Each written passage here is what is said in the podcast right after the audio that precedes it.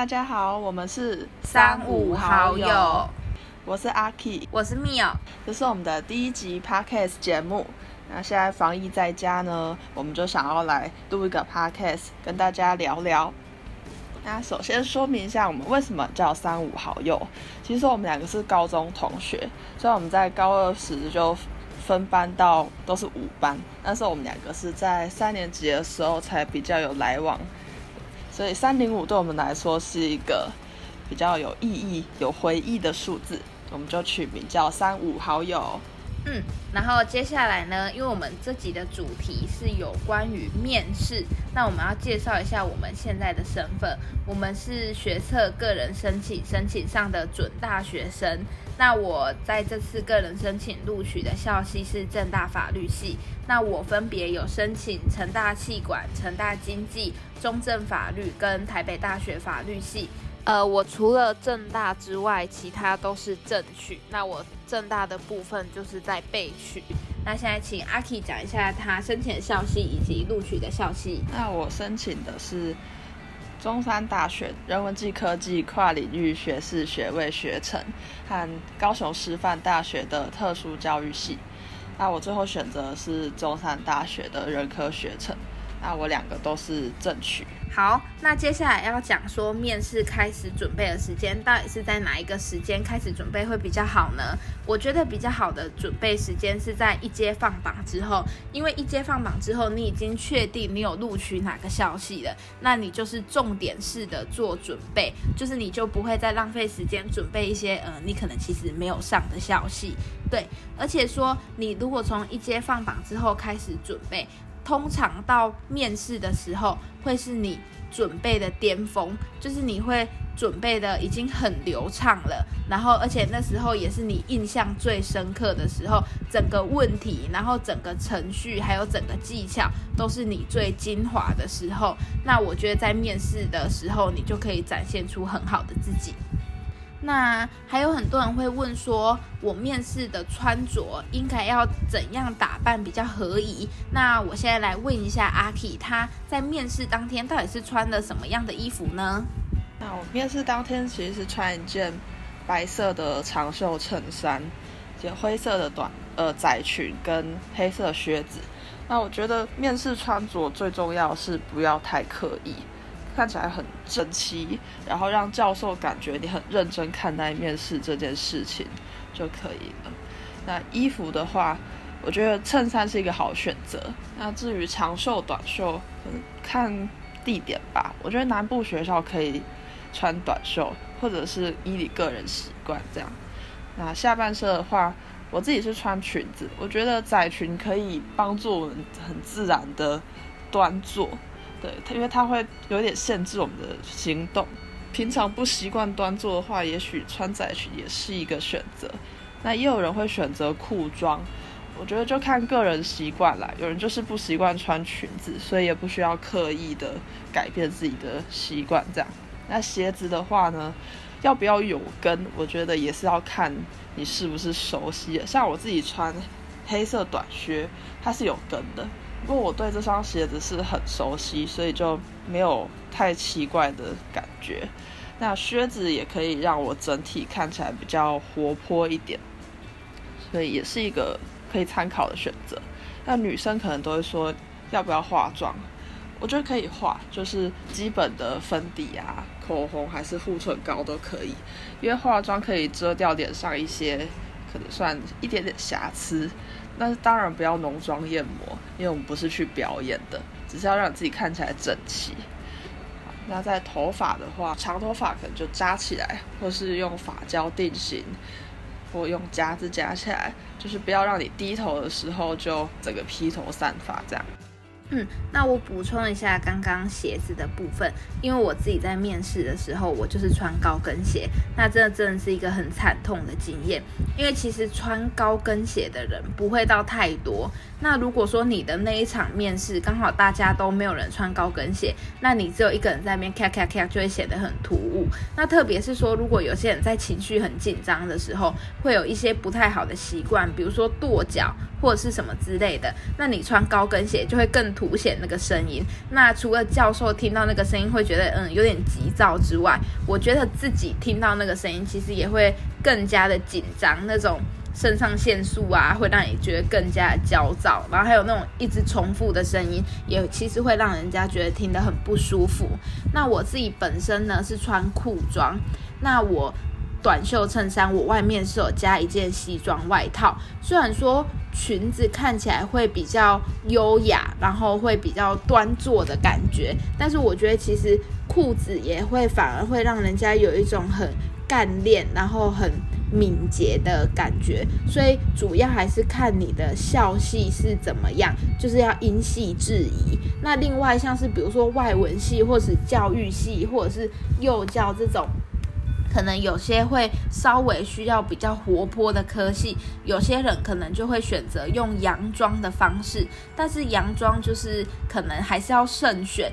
有些人他会去买什么碎花裙，我觉得这样就是有一点太像在度假，就是有点偏不正式。所以不管是窄裙、裤装或者是洋装，可以不用太过死板，但是基本上的那种。端庄还是要有，毕竟这是一个很正式的场合。那接下来很多人会问说：“哦，我没有面试过，我面试的时候真的很紧张。那有没有什么克服紧张的小 paper？那我们请阿 K 来分享一下。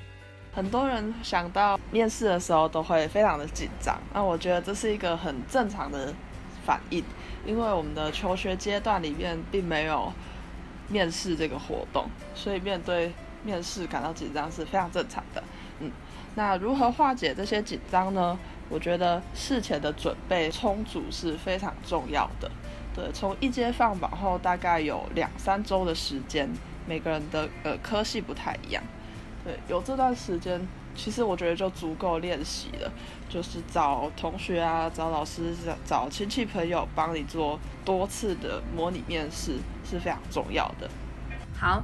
那我们就正式进入到到底要怎么样准备面试才是最有效而且最精准的方式呢？那我们请阿 K 来分享一下他准备的面试过程，他是用什么样的形式去练习的呢？那我这边提供三四个方式，第一个呢就是考古题，上网找。考古题也不没有限制说哪一个平台比较多，就搜寻自己的科系啊、学校名称，就可以找到非常多过去学长姐的一些经验了。那学校通常也都会有留下一些以前学长姐的面试经验，对，所以我觉得考古题也也是很值得参考的一个部分。再来是跟同学组一个小组，互相讨论练习，可能是类似科系，比如说都是教育类的，或者是都是商管学院的，对，一群类似科系的同学互相练习。那同学可以先用讨论的方式讨论时事，或是讨论考古题，或者是可能一点模拟面试的方式，这样互相问问题的。或是问备审啊，对我觉得很重要是同学就会可能一直延伸，不停的问非常多的问题，那这样子就有可能问到到时候真的问的问题。但是呢，同学互相问有一个缺点是在模拟面试这部分可能就比较不那么的正式，所以想要正式的感觉，我觉得呢找老师可能是一个比较好的方式。那老师呢可以。给你这种正式模拟面试的感觉，老师问问题的方式也会比较精准，因为他可能也辅导过很多的学长姐，也类似科系的面试，所以问题会比较精准。那除了找老师，我觉得找自己的亲戚朋友或是长辈来帮你练习也是很重要的。有一些长辈可能是在公司帮人家做面试的。或是他就是大学教授，他比较清楚说，呃，面试的看的重点在哪里，也可以给你那种正式的感觉。对，所以如果可以的话，找一些大人练习也不错。好的，那接下来呢，就是讲一下面试当天你可能会遇到的问题种类。相信这是很多人很介意的。到底要从哪个方向去准备这些问题呢？首先最重要的就是自我介绍，因为自我介绍是唯一一个你可以完完全全把握、彻底的展现自己的一个部分。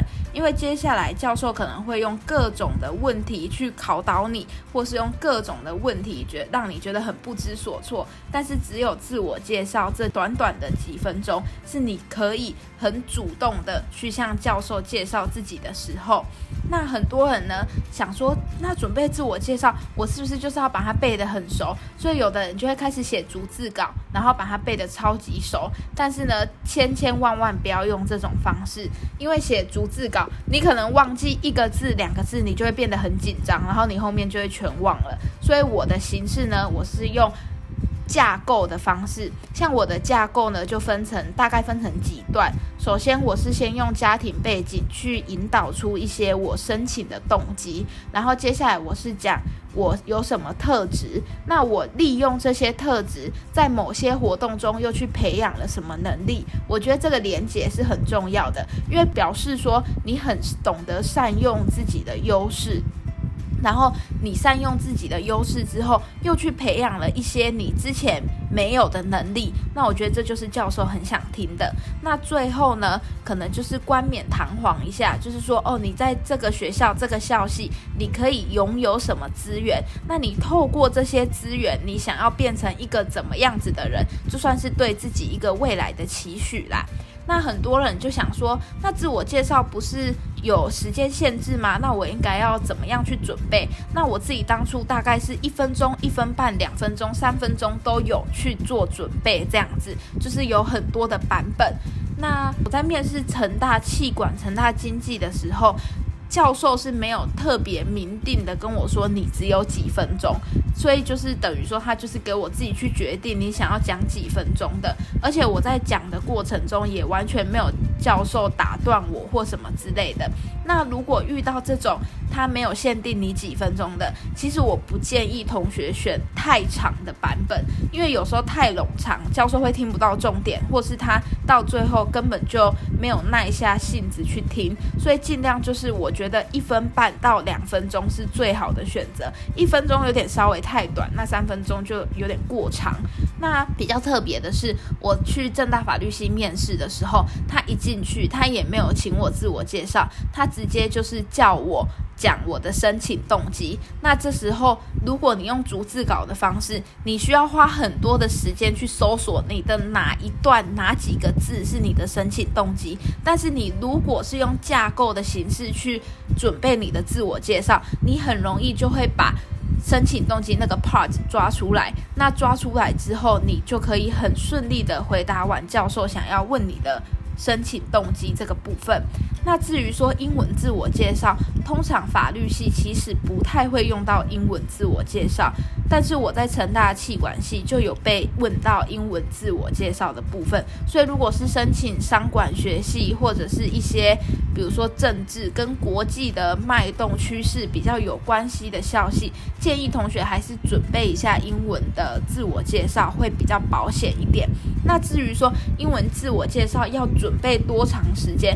通常教授不会太为难你，除非他是全英文面试来，不然就是如果他是中文面试的话，英文自我介绍通常就是一分钟到一分半不等，应该不太可能会超过这个时间太多，就是他也不会说让你有很大的负担这样子。所以总而言之，自我介绍是一个非常需要把握的部分，所以一定要好好的准备。那备审相关的问题呢，很重要的一个点就是千千万万不能说谎，不能造假，因为你说了一个谎，就要用更多的谎来圆。所以千万不要让教授找到破绽，就是你从这个活动里面，你有什么心得，你就照实写就好，没有的你就不要写。那还会有一些人，他可能为了让自己看起来很有领导能力，他可能会随便乱掰，说他在这活动里面是总招是组长，那很容易教授就会问你说，那你负责了什么工作啊，或是什么？那这时候你如果讲不出来的话，就会显得很尴尬，而且。你很尴尬的时候，教授也会很尴尬。那他也不知道怎么问下去，那你这题的分数就会有点低，因为毕竟就是说谎乱掰，给人家的印象就是不好。那接下来是讲专业知识的部分，就是可能很多人申请法律系，我之前有看过几个考古题，就教授可能会随便给你一个情境，然后请你说，嗯，这个会适用什么样的条款或是什么。但是近年来真的会比较少看到的原因，应该是说教授也了解说你就是不懂，所以才会来。这个消息，那你如果都懂了，你干嘛还要来？所以其实这种问题是有一点没有意义啦。但是有些教授他可能想要搞你一下，所以他还是就是会可能会穿插几个这种题目。但是很重要的就是你不知道，你就说你不知道。然后你也可以跟教授说，呃，我回去会再查一下这个资料，关心一下这个议题。那希望有机会的话，来到贵校可以跟教授再切磋分享，这样你就把这题 pass 掉。你不用说你真的不会，然后又硬去讲，就其实会很尴尬，对，还是很尴尬的问题。那就像我刚刚讲的，如果你很尴尬的时候，教授也会很尴尬，他也会不知道要怎么办，所以。你诚实以对，教授其实也就比较好，给你一个台阶下，这样子。那接下来是关于校系的差异。这个其实还蛮重要的，因为有些人就他很明确，六个系他都选一样的校系，但是有些人他可能像我这样，因为我其实数学考的还算不错，所以我就去申请了商管学系。那我当初也是很担心，说教授会不会问我说，那你为什么申请法律系又去申请商管学系？那如果是说学系的差异的话，其实很重要是你要自己去剖析你自己的人格特质，就是去找说。每一个校系他想要的人究竟是怎么样子？那如果教授真的有问到的话，你就就你的人格特质去说服他说，其实你是适合这个系的。那如果说你是在同一个校系，但是不同学校之间教授要你做比较，那这时候你真的要很认真的去看每一个学校，他有提供这个校系什么样子的资源，他什么样子的。风格是真的吸引你的，那你就把它讲出来。比如说像我自己有申请北大法律，那我觉得，呃，北大法律跟正大法律相比，正大法律没有的是北大法律，它可能有系管，所以他提供给法律系的资源就很多。然后还有一些，比如说他可能大一就分组，那你可以。往你更有兴趣的地方去加强什么之类的，那这可能就是要同学真的自己去真正的认识过后。好，那因为阿 K 他也有申请校系的差异，那我们也请阿 K 分享一下，他是要怎么样去准备这些校系的差异呢？那我自己在面试特教系的时候，我觉得教育类会比较拿来被比较学校间的差异。因为教授就直接问我说：“为什么不选择离我家近的那一所大学呢？因为他们同样都有特教系。”但我觉得不是不能问，而且教育类可能更常问。因为在台湾的话，师范大学未来出路都是中教，就是国中或高中；那其他的教育大学或是一些地名大学就是小教。所以这是一个很明确的差异，就可以依照个人的。未来志向或是一些理念的不同，来跟教授说哦，因为我比较想要宗教，所以我选择了这一所大学。对，所以教育类的话，学校间的差异是蛮常被拿来做比较的。好，那最后呢，就是很多学生他可能会在面试前呢，临时抱佛脚的准备很多时事问题。那到底时事问题会不会被问呢？答案是。没有标准答案，真的，因为呢，我成大的全部都是在。前一个礼拜就是跟法律系，我是分成两个礼拜面试。那我第一个礼拜就是那些商管学系，完全没有被问到关于时事的问题。但是我看了很多什么天下杂志、经济学人什么，就是准备很多时事问题，但是我一题都没有被问到，当然是有一点小小的失望啦。但是其实还蛮正常的，因为其实面试的时间也不长，那你讨论一个时事问题下去，可能就会花很多时间。所以没有被问到也算蛮正常的。那我在下一个礼拜的北大法律系的面试，他真的有问我新疆棉的问题。那我觉得在回答时事问题的时候，比较重要的点主要有两个。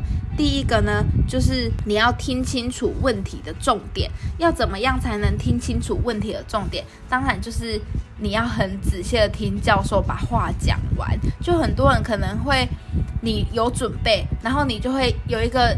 脑袋有一个既定印象，就觉得教授会问什么，所以就可能忽略了教授讲的一些关键字，那可能就会听错教授的问题。那第二点呢，就是说，那你听错之后，你就会回答错方向，千万不能回答错方向。因为我呢，主要我觉得教授会问我新疆棉的问题，是因为我在备审里面有涉及到很多人权的议题，那他肯定是想问我说新疆。棉就是关于新疆人权的问题，那这时候呢，当然就是以这个人权的问题这个点去出发，就是不是说什么，呃，因为中国它什么经济制裁呀，巴拉巴拉什么，就是不要把它讲的太政治，这样就是回答错方向，所以你还是要一针见血的先去回答教授想要问你的问题。那你如果想要从多方面去延伸的话，你就是先回答完教授要。你讲的部分，那你再去做延伸。你不要一开始延伸了一大堆，然后最后才绕了很久，然后才讲到教授想听的重点。因为像是比如说正大法律系的教授，他可能就是会不想听你讲那么多。那如果你遇到相同的状况的话，你在正大法律系可能你就会被截话，那你完全没有讲到重点，那教授当然就是会有所扣分。但是因为我北大法律系的时候。我当然也是先一针见血的回答教授的问题，然后再去做延伸。那教授人也很好，他也真的让我把我的所有想法都讲完，这样子。所以就是不同校系当然也是有不同的风格，但是诀窍跟撇步都是一样的。反正就是还是要先把你想要表达的重点说完。那接下来是创新问法的部分，因为我主要面试的。呃，问题形式都是比较中规中矩的，就是跟教授对谈啊，像聊天这样的形式，所以就是也没有被问到一些比较创新的问法。除了说我在成大经济系，就是有被要求说看一篇英文文章，然后从里面去回答问题，但是我觉得这个也还好，就也不是说太新的。一个方式，但是阿 K 他好像有遇到一些比较创新的问法，那我们请他来分享一下。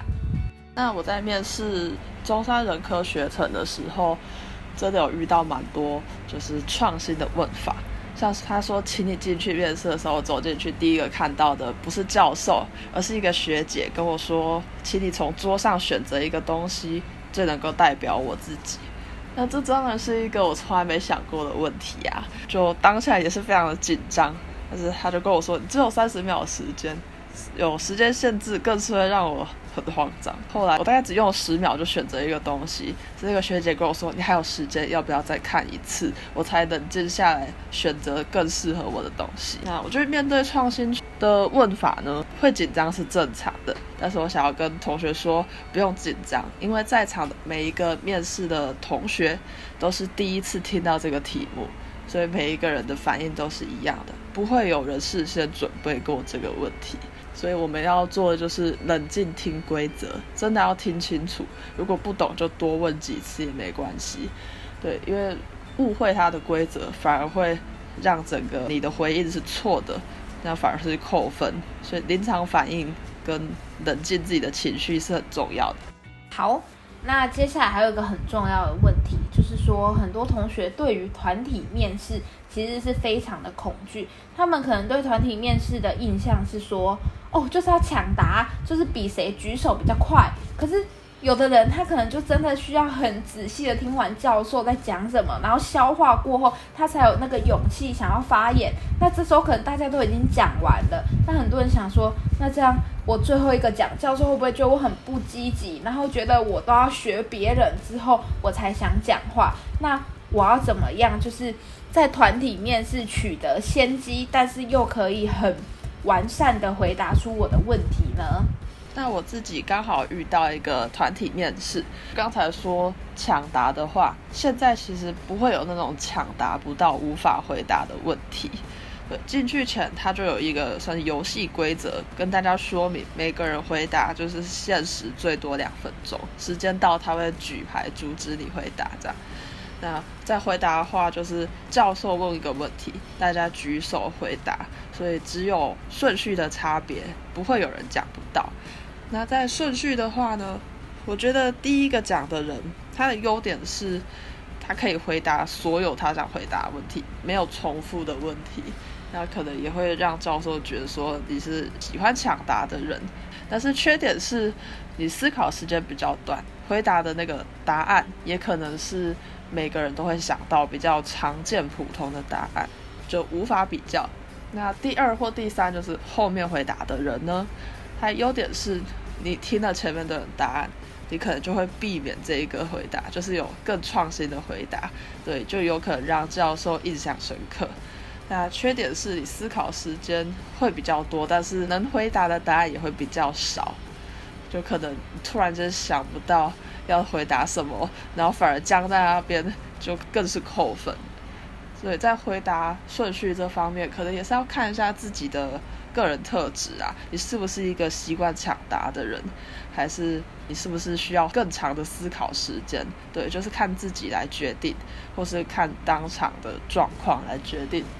好的，那接下来呢要讲的部分是在面试的时候，到底要保持怎么样的语速才是教授听得下去的呢？那很多人会觉得说，法律系的人是不是就是要很侃侃而谈，然后讲话速度要很快，让教授觉得你很流利，然后很滔滔不绝的样子？但答案其实就是不用，因为面试这种东西，教授主要想看到的是认识你。然后想要了解你是一个怎么样的人，他并不是要你展现出多少说符合法律系人的特质，而且也并不是说每一个法律系的人都一定要滔滔不绝。法律系其实还是有很多工作可以做啊，不是只有律师、检察官什么需要一直讲话的职业。所以呢，滔滔不绝，然后刻意去训练自己的语速，我觉得其实这还蛮不必要的。但是很重要点是。在你的语气里面，要让教授听到的，应该是你很冷静，然后。很稳定的那个样子，就是也不代表说讲话很快就表示你准备的很完善啊。可能只是有的人天生讲话就比较快，有的人天生讲话就比较慢。像我的语速也不是说极快的那种。那我在面试的时候，我也只是用这种很平常的语速在跟教授对谈。而且有时候你如果讲话太快，是你刻意训练出来的，其实让教授听起来是一种很躁进。然后很焦虑的感觉，并不是说你讲话很稳定，然后很流畅。就有时候反而会造成反效果，而且像我当初，呃，我们这一届的面试，就其实还蛮多都是要戴着口罩。那因为我自己本身有戴眼镜，所以就是戴着口罩又戴着眼镜。那你如果刻意想去加快那个语速，就反而让你的语气听起来很急躁的话，你这样的眼镜就会超级雾的，因为你就会很紧张，然后你整个就会有一种喘不过气的感觉，那听起来就会反而就是。完完全全被教授识破你的紧张，所以就是平稳，然后跟你原本一样就可以了。那接下来呢？我觉得很重要的一点呢，是我有一个同学，他曾经跟我讲过，就是教授呢，其实从你的眼神里面就可以看得出来，你到底喜不喜欢这个校系。那要怎么样展现你的眼神，让教授知道你很喜欢这个戏呢？我们请阿 K 分享一下他惊人的体验。惊人嘛？因为我跟就同学朋友说，我一走进去面试的时候，我有一种看到偶像的感觉啦。可能是事前在准备的时候，就会看一下每一个教授的上的内容啊、专业领域啊，就是经常反复的看。就看到本人的时候，真的有一种看到偶像的感觉啦。那在教授问问题的时候，我就一直眼神真挚的看着他。听他讲话，那我在讲话的时候，教授也就会，他也认真听我讲话，这样，所以眼神真挚，我觉得非常重要，是不用说一直紧盯着每一个教授这样子看了，就是就是让他表现说我真的很喜欢，我很想着跟着你们学习的那一种感觉。好的，那就是像刚刚阿 K 说的，一定要让教授感受出你很专注、很认真、很喜欢这个校系。对，没错，这是一个非常重要的点。那最后要跟大家讲的是，面试最重要的呢，其实就是要做好准备，然后有自信。有自信的关键，有自信的来源，就是说你一定是要做足充分的准备，然后你在踏进面试间的那一刻，你觉得什么困难都会迎刃而解。所以呢，就是要好好的相信自己。那我们前面也有提供了一些面试准备的方式，跟面试题目的一些方向。那也希望这些可以对以后要准备面试的人有所帮助。那以上就是我们今天的 podcast，我们下次见，拜拜，拜拜。